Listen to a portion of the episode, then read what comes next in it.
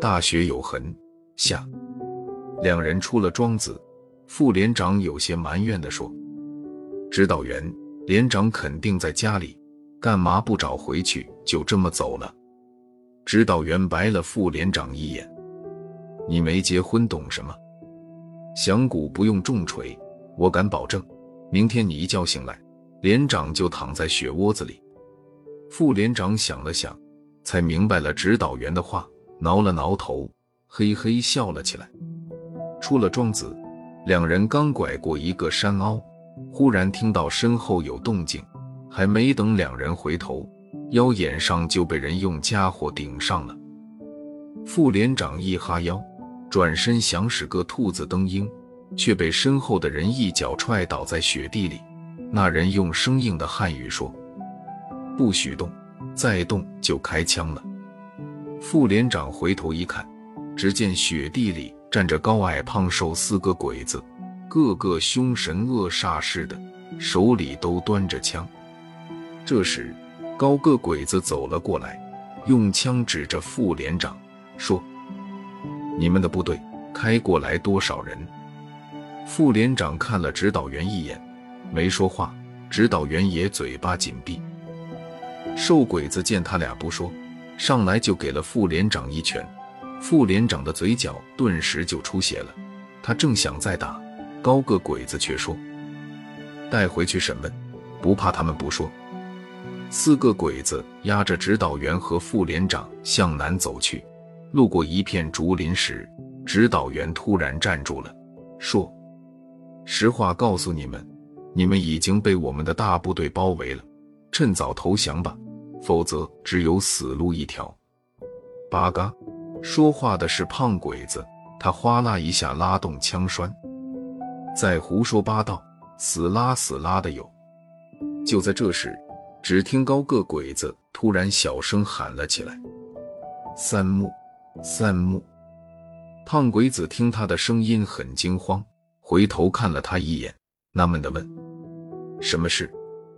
高个鬼子四下张望着，慌张地说：“三木，三木不见了。”指导员回头看了一眼，果然，一直跟在后面的矮个鬼子，一眨眼的功夫就不见了。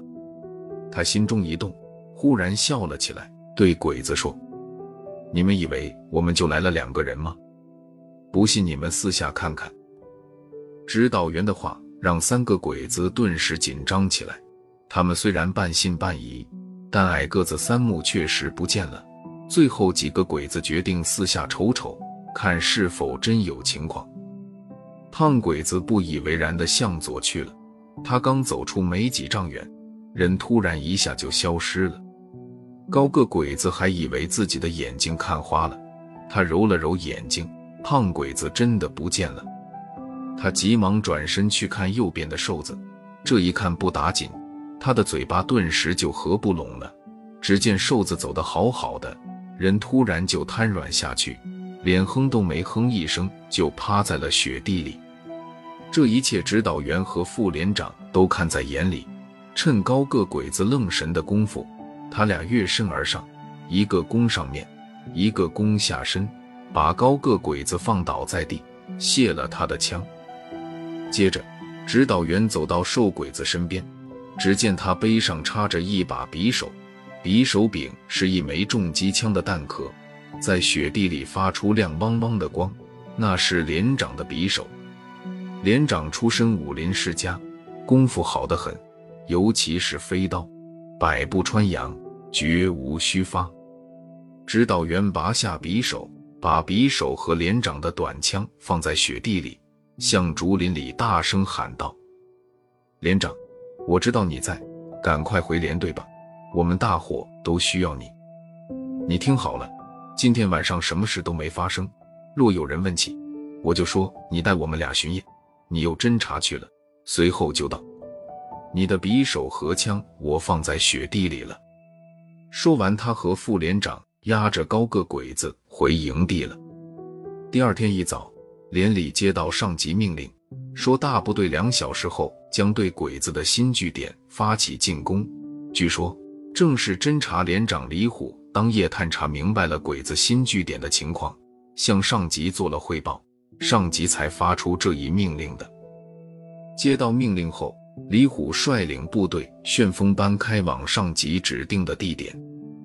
两年后，已是解放军某部团长的李虎，再一次路过家乡清河，这次部队在小李庄驻扎了下来。当年的指导员和副连长随李虎回家后，发现他家里有个刚会走路的男孩，两人先是一愣，随即就会心地笑了起来。